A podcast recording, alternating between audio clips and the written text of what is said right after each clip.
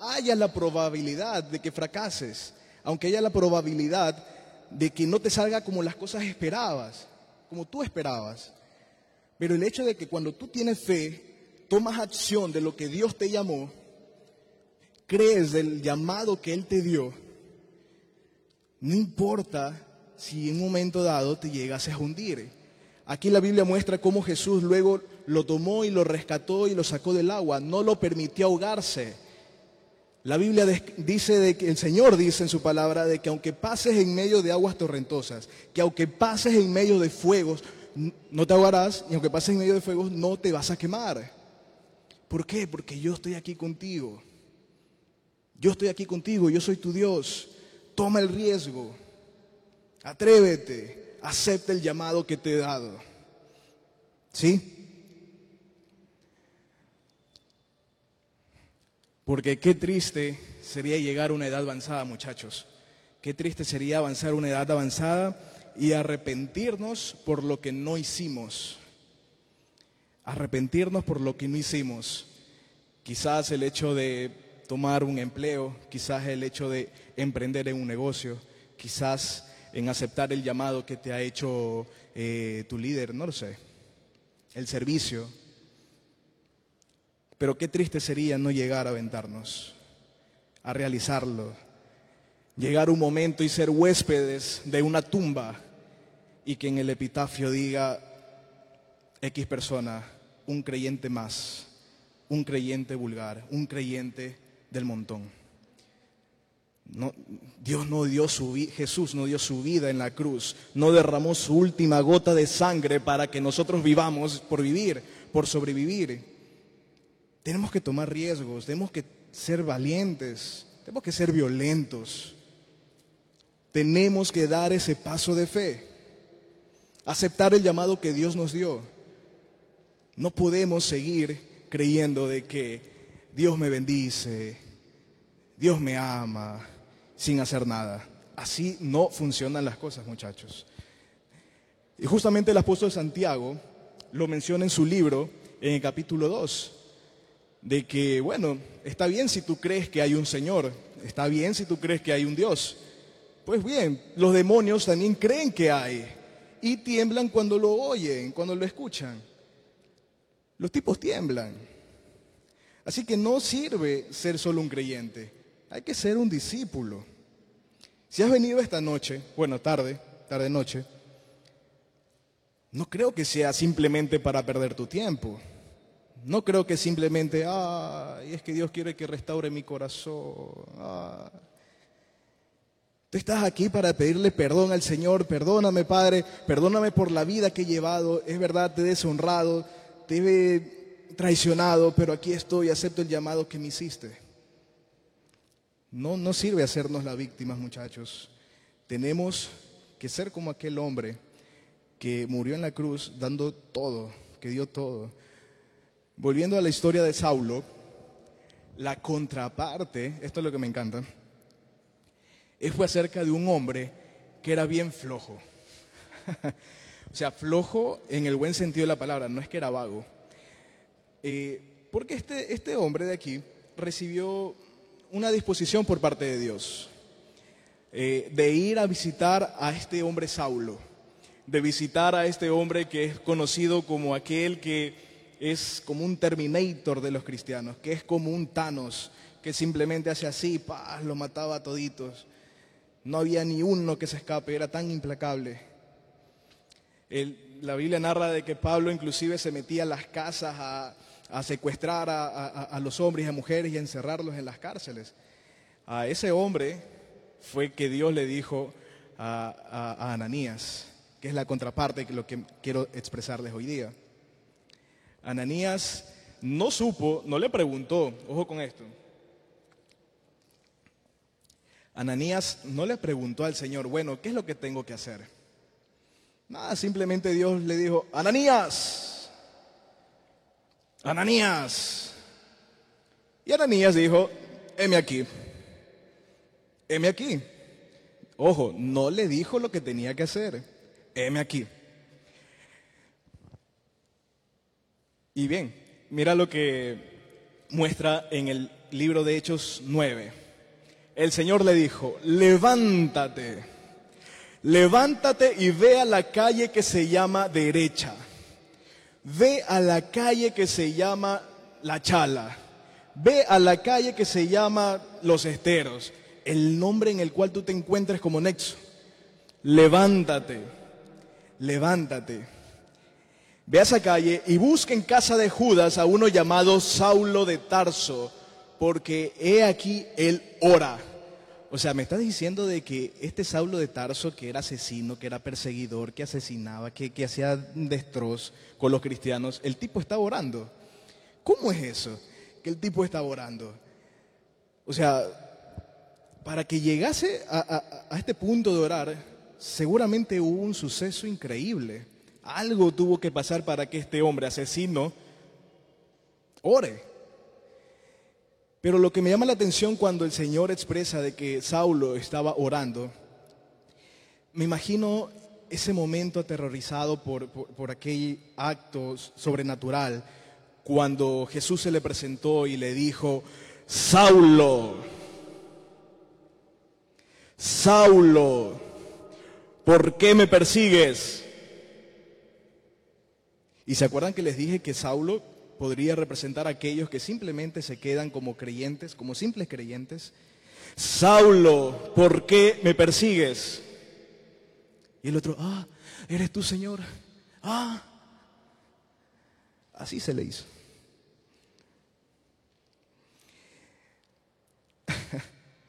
me encanta esa parte, porque muestra cuando Jesús cuando tenemos ese encuentro con Jesús, ya no volvemos a ser los mismos de antes. Ya no volvemos a ser los mismos de antes. Andrés. Ahí uno que se estaba durmiendo, ya lo despierto. ¿Por qué me persigues? qué loco.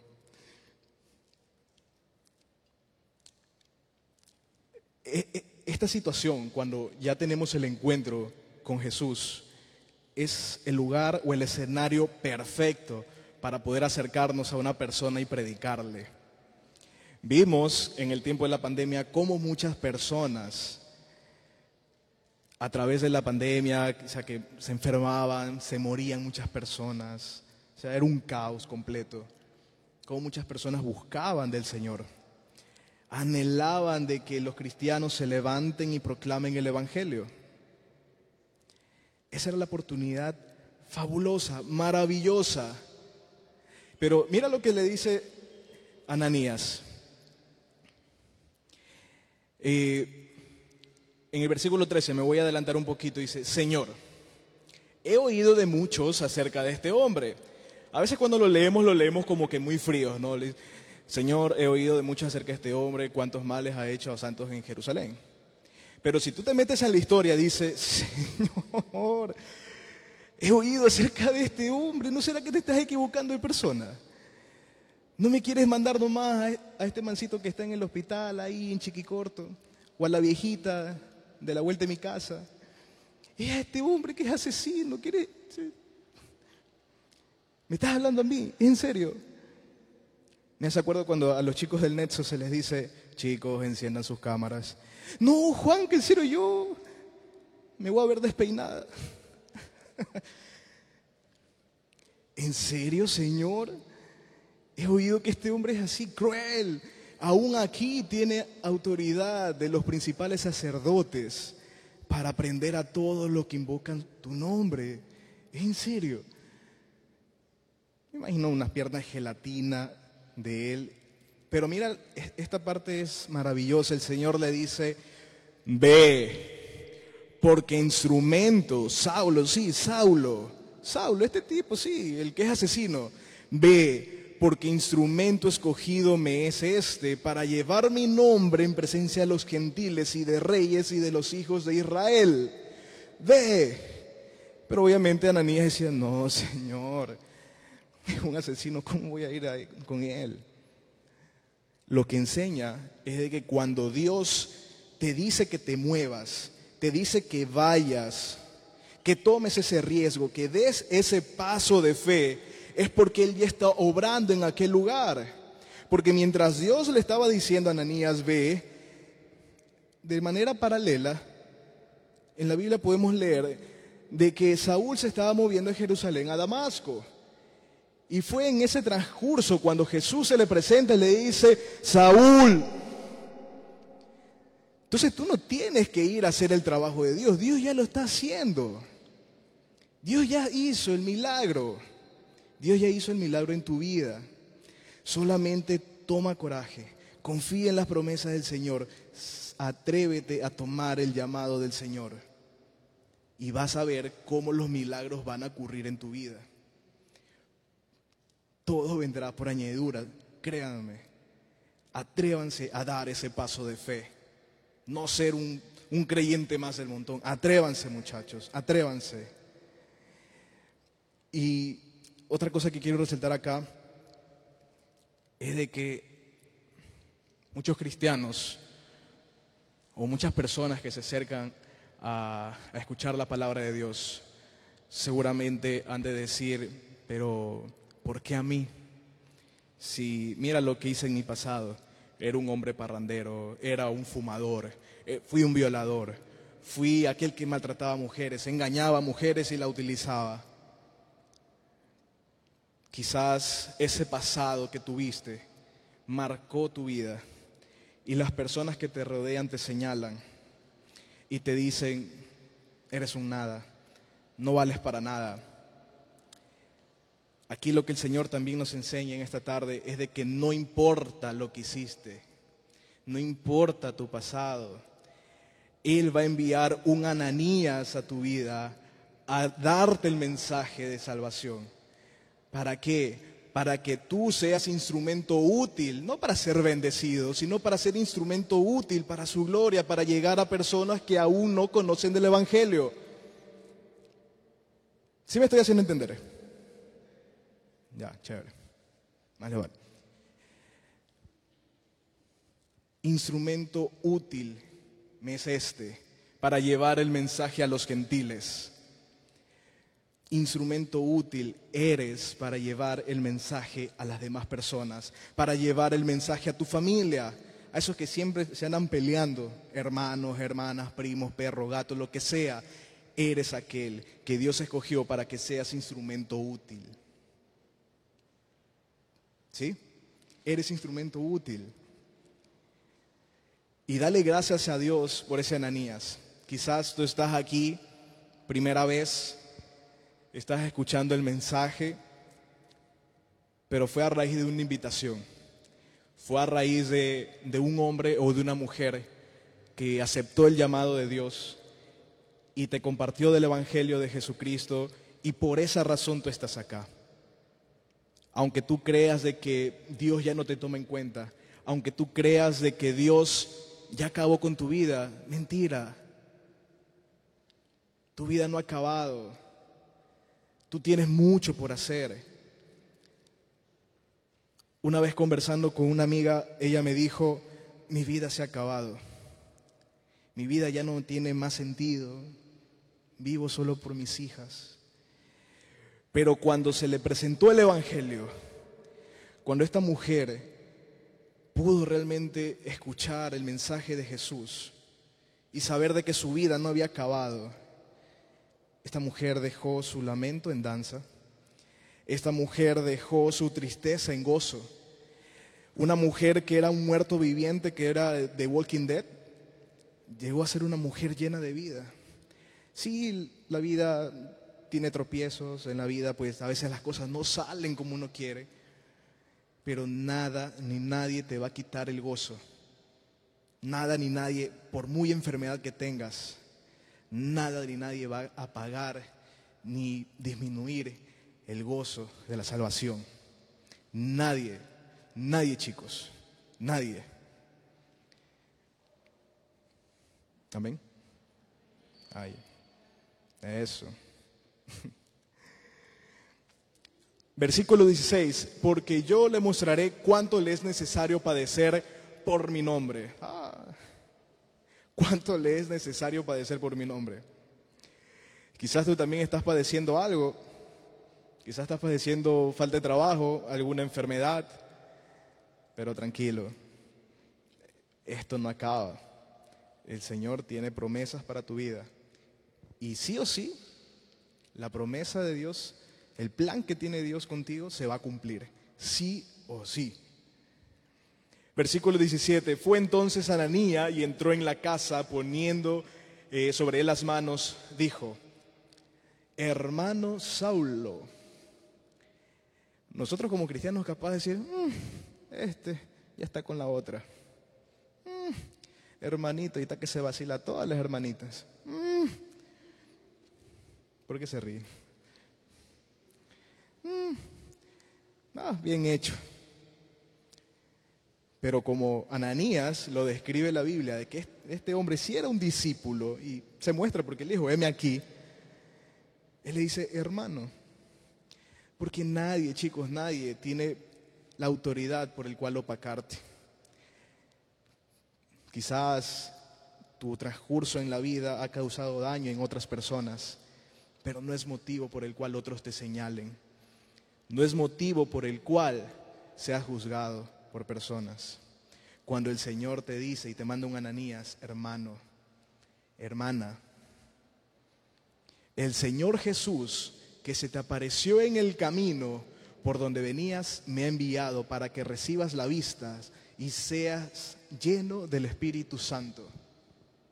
Seas lleno. Dejes de ser aquel hombre cerrado, testarudo, corazón de piedra esa mujer, eh, bueno, deje de ser esa mujer amargada, sino que seas una mujer llena del Espíritu Santo, un hombre lleno del Espíritu Santo, que proclame el Evangelio, que sea visible el fruto del Espíritu en sus vidas. Ananías pudo burlarse, señalarlo o juzgarlo. Bien hecho, Pablo, bien hecho, Saúl. ¿Viste? Por andar de malo, lerolero, candelero, ¿viste? Lo que me encanta es que Sanías aquí muestra la comprensión que él tiene de la, de la compasión. Entiende de que quizás en algún momento pudo ser como él, ya que al momento de Ananías ir donde se encontraba Saulo, él, no sé, me imagino que él pensó que iba a encontrar un hombre lleno, no sé, fuerte, pepudo, espalda de, ¿cómo es que se le dice? Espalda de leñador, no sé, una espada ahí para asesinar a cristianos, no lo sé. Pero vio un hombre débil, vio a un hombre eh, realmente trastornado por ese evento sobrenatural. Vio un hombre que estaba temeroso, temblando, que sí oraba, pero me lo imagino un hombre así, temeroso. Y le dijo, hermano Saulo. Wow. Porque sin lugar a dudas, chicos, un poquito de agua. Porque sin lugar a dudas, chicos, lo que Dios pudo ver en Saulo fue esa determinación que tenía para asesinar cristianos. Fue esa determinación que tenía para hacer lo que le venía en gana. Y asesinaba, y los atropellaba, los arrastraba, les cortaba, qué sé yo. Vio esa determinación, ese coraje, esa convicción.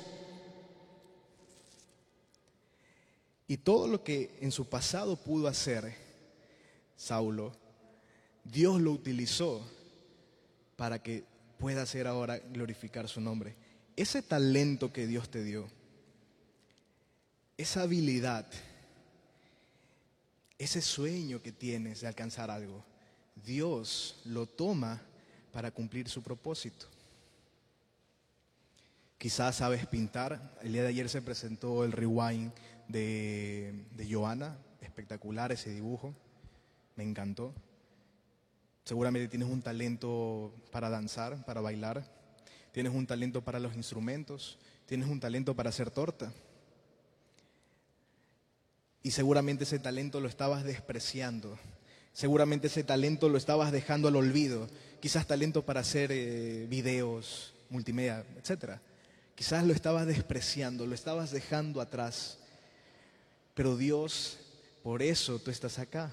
Porque Dios dice, instrumento útil me eres. Instrumento útil me eres. Tus sueños, tus anhelos, tus talentos, tus habilidades ahora me pertenecen. Ahora me pertenecen. ¿Sí? Ahora me pertenecen.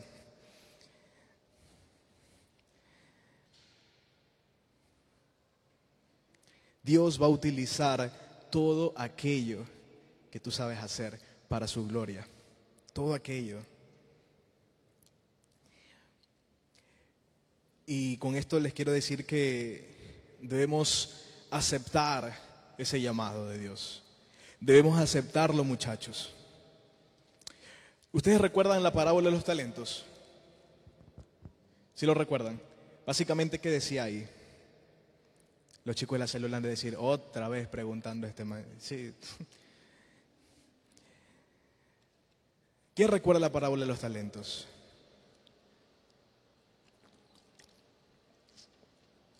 Perdón. En aquella parábola muestra que repartió talentos a tres personas. A uno le dio cinco, a otros tres, si no me equivoco, cinco, y a otro le dio uno. Cuando fue a recoger el dueño del granero, no sé, de la finca, digámoslo de esta manera, cuando fue a recoger los talentos, a los, los dos primeros dijo, ah, buen servo fiel, has multiplicado lo, lo que te di, lo has multiplicado, perfecto, maravilloso, venga, venga, venga, regocíjese con el Señor, vengas, venga. Pero aquel que tenía uno, uno nada más, o sea, me imagino a los líderes de célula, uy, pero solo te di una labor, muchacho, no lo hiciste. Me lo imagino a Celeste, Juan, que ese color no. un solo talento, uno solo. Y el tipo dijo, tengo miedo, tengo miedo. Es que a veces pensamos que con Dios podemos ir, Señor, tengo miedo, tengo miedo, mira cómo se me hacen gelatina las piernas. Como que vamos a compadecer al Señor. Ay, pobrecito, pobrecito Miguelito. A decir otra vez por mí. Pobrecito Ronald, pobrecito Mario. Pero ¿cómo voy a ser tan desconsiderado para darle una labor a este hombre? Uy, no, pobrecito. Perdóname. Mario, ¿me perdonas? Sí, ay, gracias. Pensamos que Dios se maneja de esa manera. Creemos de que es ese Dios de Disney. Que nosotros llorando ahí, lamentándonos, vamos a compadecer al Señor. No. El Señor le terminó diciendo, pero hombre, si tenías miedo, ¿por qué no lo llevaste a un banco a que se guarde y se genere intereses? aquí la parábola dice de que este hombre que tuvo miedo lo enterró. Dice que lo enterró. ¿Y dónde lo enterró? En la tierra. Y cuando Jesús decía esta parábola, hace referencia a Génesis capítulo 2, de que el hombre fue sacado de la tierra. Entonces, cuando ese talento que te dio el Señor y lo escondes en la tierra, quiere decir que te lo estás guardando para ti mismo. Y todo, chicos, todo lo que tú eres, todo lo que tú representas, todo lo que tú obtienes en la vida, no es para ti. Es para el cuerpo de Cristo, es para edificar a su iglesia, es para glorificar su nombre, no es para ti. No, no podemos darnos el lujo de guardarnos lo que, que Dios nos entregó. El Señor te dio talento, bueno, los que mencioné. Y no puede ser de que no digas, ah, líder, ¿qué tengo que hacer ahora? Te dio facilidad para poder hablar. Permíteme predicar en el parque. Te dio facilidad para enseñar. ¿Sabes qué? Me encantaría que podamos tener un estudio bíblico. Te encanta lo que es servicio, te encanta lo que es, no sé, multimedia. Y no puedas decir, Señor, ¿sabes qué? Líderes, ¿qué tengo que hacer? Me tengo que escribir, tengo que hacer audiciones, no lo sé, algo. Pero te lo estás guardando para ti mismo y el Señor va a decir, siervo inútil, siervo malo, siervo inútil. No, no creo que alguien de ustedes quisiera que el Señor venga y les diga siervo inútil. Ay, sí, yo quiero ser siervo inútil. No. Estamos para, para, para grandes cosas porque el, Señor lo merece. Entonces el Señor dice, y el siervo inútil echadle en las tinieblas afuera, y allí será el lloro y el crujir de dientes. A este siervo inútil se lo conoce como un creyente vulgar un creyente más, un creyente del siglo XXI. No un discípulo. Los dos primeros sí eran discípulos, este de acá no. Discípulos, este de acá no. Continuando con la historia de Ananías, en el versículo 12 dice, y ha visto en visión un varón llamado Ananías, que entra y le pone eh, las manos encima para que cobre la vista. Y allí fue cuando él le dijo, no, pero Señor, yo he oído mucho de este hombre, etcétera, etcétera. Versículo 15, ve porque instrumento escogido es este para llevar mi nombre, presencia a los gentiles, de reyes y los hijos de Israel. Wow. Versículo 18, me adelanto un poco. Y al momento le cayeron los ojos, se le cayeron de las escamas, ¿verdad? Eh, como escamas y recibió al instante la vista y levantándose fue bautizado. 19. Y habiendo tomado alimento, recobró fuerzas. Ese es lo que nosotros acá en, en GB es cuando invitamos a alguien a un nuevo a tomarnos un cafecito, a comer algo chévere, ¿no? Para engordarle un poquito la panza. O sea, el tipo le dice, bueno, te recobro la vista, o sea, el Señor me manda que te recobre la vista, que seas lleno del Espíritu Santo y de paso te doy de comer. O sea, fue el combo. Fue el combo completo. Y habiendo, eh, y habiendo tomado alimento, recobró fuerzas y estuvo Saulo por algunos días con los discípulos que estaban en Damasco. Versículo 20, ya unos días después, cuando pasó este suceso, este milagro increíble, ahí empieza la vida de, de Pablo y enseguida predicaba a Cristo en las sinagogas diciendo que este era el Hijo de Dios. Y todos los que oían estaban atónitos y decían, ¿no es este el que asolaba en Jerusalén a los que invocaban eh, este nombre? Y eso vino acá para llevarlos presos ante los principales sacerdotes. Es en serio, el, tipo que mataba, asesinaba, arrastraba, es ahora aquel que predica de Jesús. Si me están entendiendo? No importa tu pasado. Dios te mandó un Ananías para que tú puedas regresar, ya seas que seas nuevo o hayas regresado en años. Dios te mandó un Ananías para que ahora puedas predicar el Evangelio, puedas proclamar su nombre. Y aquellos que miraron y dijeron, uy, este, ¿en serio? ¿Ahora predica el Evangelio? Sí, este, porque eres instrumento útil para el Señor. Instrumento útil para el Señor. Maravilloso. Así que chicos, cuatro características, hay más, pero cuatro características que, he puesto como, como señal de, un, discípulo, de un, real discípulo. La primera característica sería pasión por las almas. Pasión por las almas es lo que muestra un verdadero discípulo.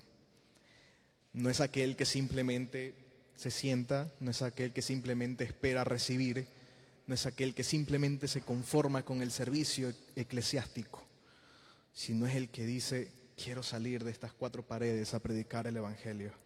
Quiero ir a lugares, así, como, así sea como Ananías. Señor, es en serio, tengo que ir allá. Ahí están los hacheros, ahí están aquellos que le hacen duro a esas sustancias que siempre cargan armas, sí. allá.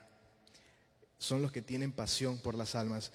Justamente el video que mostré hace poco del Nexo, cuando fuimos allá, pudimos presenciar que había un grupo de tres, cuatro personas que eran pues los líderes prácticamente del lugar, estaban armados. Eh, una, una, una, chica del Nexo dice, yo Juanca, yo llevo cinco dólares. ¿Por qué? Claro, pues por si se me acerca alguien, yo le entrego para que así no me robe. Le digo, y si solo te quiere saludar, no importa, yo le doy, no importa. Ponte, uno nunca sabe. Y fue. Y aún así, quizás una persona que es temerosa, una persona que, vaya, muestra realmente esos signos de, de temblar, decidió ir y estuvo ahí, a pesar del peligro. Y cuando un chico se le acercó, un chico del hecho se le acercó a estas personas, porque sí vieron de que estaban medios analizándonos cómo estábamos, todos ellos armados, les repito, y este chico le dice, hola, ¿qué tal? Somos jóvenes cristianos y venimos a predicar del Evangelio. Y el líder de ese grupo dice, bien, qué bueno, nadie se atreve a venir acá y está bien lo que ustedes hacen. Vengan nomás que no le van a pasar nada. Si ustedes tienen a Dios en sus vidas, como realmente lo dicen, no les va a pasar absolutamente nada, porque es necesario que nos prediquen. El líder de ese grupito esta chica que siempre lleva los cinco dólares seguramente no se va a olvidar de esa experiencia porque pudo ser testigo de cómo el poder de Dios está con ella, cómo Dios va delante de su pueblo y los protege. Y a pesar de cualquier circunstancia, Él los va a cuidar. Nosotros fuimos como un Ananías a aquel lugar Quizás nosotros decíamos, ¿en serio, Señor, ese lugar peligroso? Sí, porque Dios ya estaba haciendo algo en aquel lugar. Debemos creerlo. Segunda característica de un discípulo es toma riesgos. Toma riesgos. Quizás fracases en el servicio, quizás fracases en el, en el, en el liderazgo, quizás tu nexo tenga que volverse a unir. No importa. Qué lindo es tomar esos riesgos, qué lindo es poder atreverse a aventurar en los sueños del Señor y poder decir, Señor, heme aquí. Aunque vea que todo se oscurece, aparentemente, simplemente es un paso a la siguiente etapa de poder ver la gloria de Dios y poder ver a verdaderos discípulos de Jesús discípulos de Jesús que si anhelan estar en pareja, buscan cobertura, no andan en secreto. Ay, pero si no estamos haciendo nada, es en chiquicorto, ya no seas lamparoso. No, verdaderos discípulos, discípulos buscan cobertura. No andan en secreto.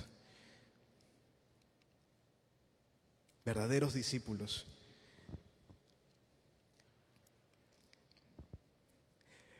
Otra característica de un discípulo es que da de sus propios recursos. Aquellos de que pues tienen un trabajo, aquellos de que tienen un ingreso, y no solamente en la parte económica, sino en todo lo que poseen, y no en lo material, también en lo intelectual, también en el conocimiento, en fin. Son aquellos que dan para la edificación de la iglesia de Cristo. Que no les cuesta meter su mano al bolsillo. Y no, me, y no estoy hablando de diezmo. Eso es un tema muy aparte. No estoy hablando de diezmo, sino aquellos que dicen, ah, llegó un nuevo, ah, perfecto, lo invito a tomar café. Ah, pero tengo, pero son como cuatro, diez personas, no importa, los invito a tomar café a toditos.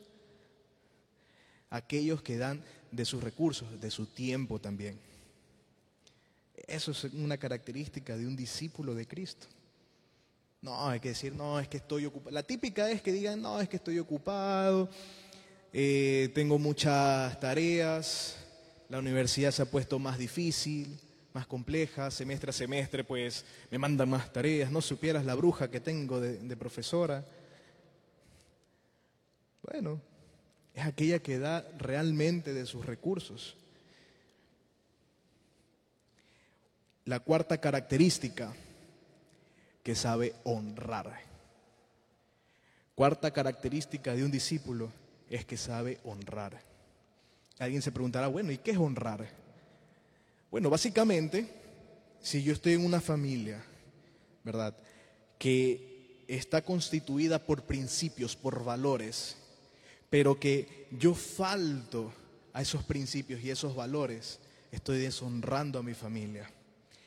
Si tú, no sé quién estará en pareja o no sé quién estará conociéndose con alguien, pero si tú no estableces o no sigues el principio que la iglesia ha otorgado a través de la luz de las escrituras, estás deshonrando primero a tu líder, estás deshonrando segundo a la iglesia y lo más importante, estás deshonrando a Dios. Porque el que te deshonra, deshonra a Dios. Aquel discípulo sabe honrar principio como de la fe, una ley, algo básico. El Señor dice, si quieres que te vaya bien en la vida y si quieres que tus días se alarguen, honra Padre y Madre, para que te vaya bien. No, es que no sabes qué hombre tan cruel. Honralo. No quiere decir que agaches cabeza. Tienes que denunciar si hay un caso de abuso. El honrar quiere decir de que no faltas el respeto a tu padre, a pesar de que hayas sido el peor padre del mundo, a pesar de que hayas hecho atrocidades, tienes que honrarlo. Tienes que dar ese ejemplo. Honrar también significa escuchar los consejos del padre, escuchar los consejos de la madre, no hacer oídos sordos, porque hay muchas madres que son las ananías de su familia. Y estas personas deciden cerrar sus oídos porque no saben honrar. Y cuando lleguen a ser padres, cuando lleguen a tener personas a su cargo, lleguen a tener responsabilidades, no van a recibir honra jamás. Si tú no eres, si tú no honras a tu pareja, si tú no eres fiel a tu pareja, nunca vas a recibir honra por parte de las demás personas. Honrar a tus jefes, honrar a tus empleados si eres em, empleador. Un discípulo de Cristo sabe honrar, sabe honrar la muerte de, de Cristo en la cruz, sabiendo de que Él derramó hasta la última gota de sangre por tu vida, por mi vida. El resumen es, chicos, sí, no importa tu pasado. Dios te va a enviar un Ananías. Bueno, de hecho ya lo hizo, por eso estás acá. El tema es de que todos, absolutamente todos, estamos destituidos de la gloria de Dios. Estamos desterrados de la gloria de Dios. ¿Hasta cuándo? Hasta cuando Cristo vino. Se dio ese plan majestuoso, ese plan de salvación. Y solo por medio de Él que tú y yo somos salvos. No es por, la no es por cuántas veces vengas a la iglesia, no es por cuántas veces te pongas a escuchar en YouTube. No es por si saltas, brincas como trompo. Es por aquel y aquella mujer que ha tomado la acción de Jesús en la cruz y la ha atesorado y la honra. Tú no eres absolutamente nadie delante de Dios, pero Dios ve a Cristo a través de ti. Así que tienes que darle las gracias tienes que darle las gracias al Señor. Y si en algún momento, con esto finalizo, déjeme tomar un poco de agua. Ha sido cosa seria estar acá. Como que se seca la garganta.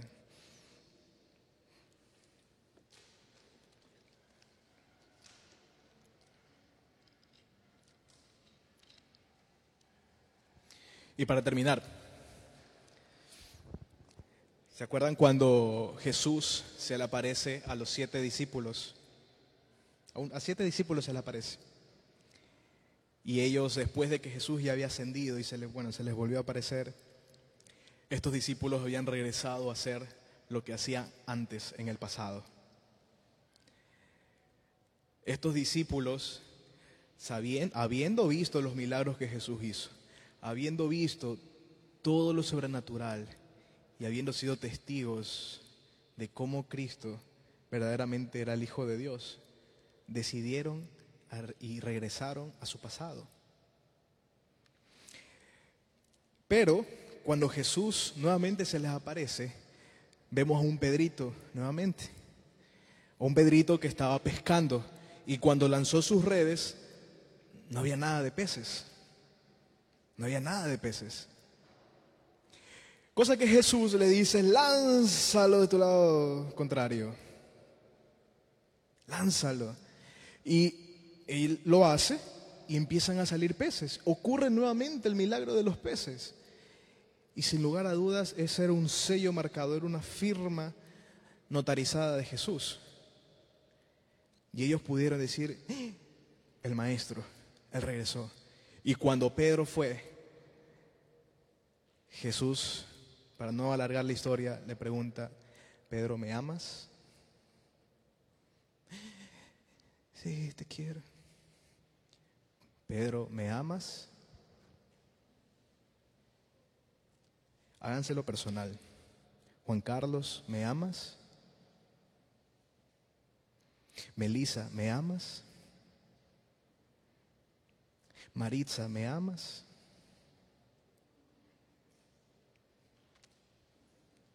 Cristina, ¿me amas? Sí, Señor, te amo. Bueno, ve y apacienta mis ovejas. Ve, apacienta mis ovejas, porque me eres instrumento útil. Ve, apacienta mis ovejas. Sé un discípulo, acepta el llamado del Señor. Así que pongámonos de pie.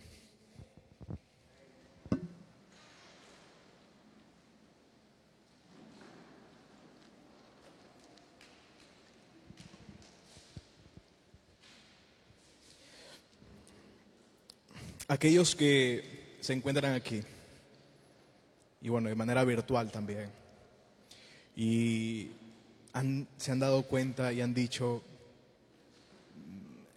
he vivido una vida de creyente, he vivido una vida de un vulgar creyente, de uno más, de un calientapuesto. Señor, no tengo que esperar más tiempo. Heme aquí, Así que aquellos que se han dado cuenta y si este mensaje les ha llegado, levante sus manos, aquellos que realmente anhelan ser discípulos de Jesús. levante sus manos y puedan decirle, no voy a estar orando y decirles que, que repitan mis palabras, simplemente les, les digo, chicos, en ese lugar donde ustedes se encuentran, recuerden aquel lugar que Cristo los rescató de aquel lugar donde Jesús lo sacó, de ese basurero, de ese chiquero que Jesús lo sacó. Envió un Ananías a sus vidas para que ustedes puedan ser instrumento útil, puedan ser instrumento del Señor y puedan llegar y enviar el mensaje a personas que aún no conocen del Evangelio. Puedan llegar a personas que creen que ya no hay esperanza en sus vidas, pero como ustedes han sido testigos de lo que Dios puede hacer, ahora van a predicar en las iglesias, van a predicar en las calles, en los parques, en, lugar, en cualquier lugar que se encuentren. Es decir, Cristo es el Mesías, Cristo viene pronto, Jesús viene pronto. Padre, gracias Señor por este tiempo. Gracias Señor por tu bendita palabra. Gracias Señor porque es lumbrera en nuestro caminar. Nuestro corazón realmente anhela, palpita, se enciende por hacer tu voluntad. Gracias por ser aquel Padre que aunque el Padre biológico me haya abandonado, que aunque no haya sentido ese amor, ese cariño de la familia, tú me has recogido, tú me has acogido y me has hecho parte tuyo, me has hecho parte de tu familia. Y Señor, te doy gracias porque no ves mi pasado, no ves aquel hombre que destruía vidas, aquella mujer que destruía familias, sino que ahora ves un hombre que realmente anhela hacer tu voluntad, una mujer que ama ser esa mujer virtuosa. Señor, gracias porque has visto en mí lo que, lo que otros no han visto. Te damos toda la gloria y toda la honra, Señor. Bendito eres. En el nombre de Jesús. Amén.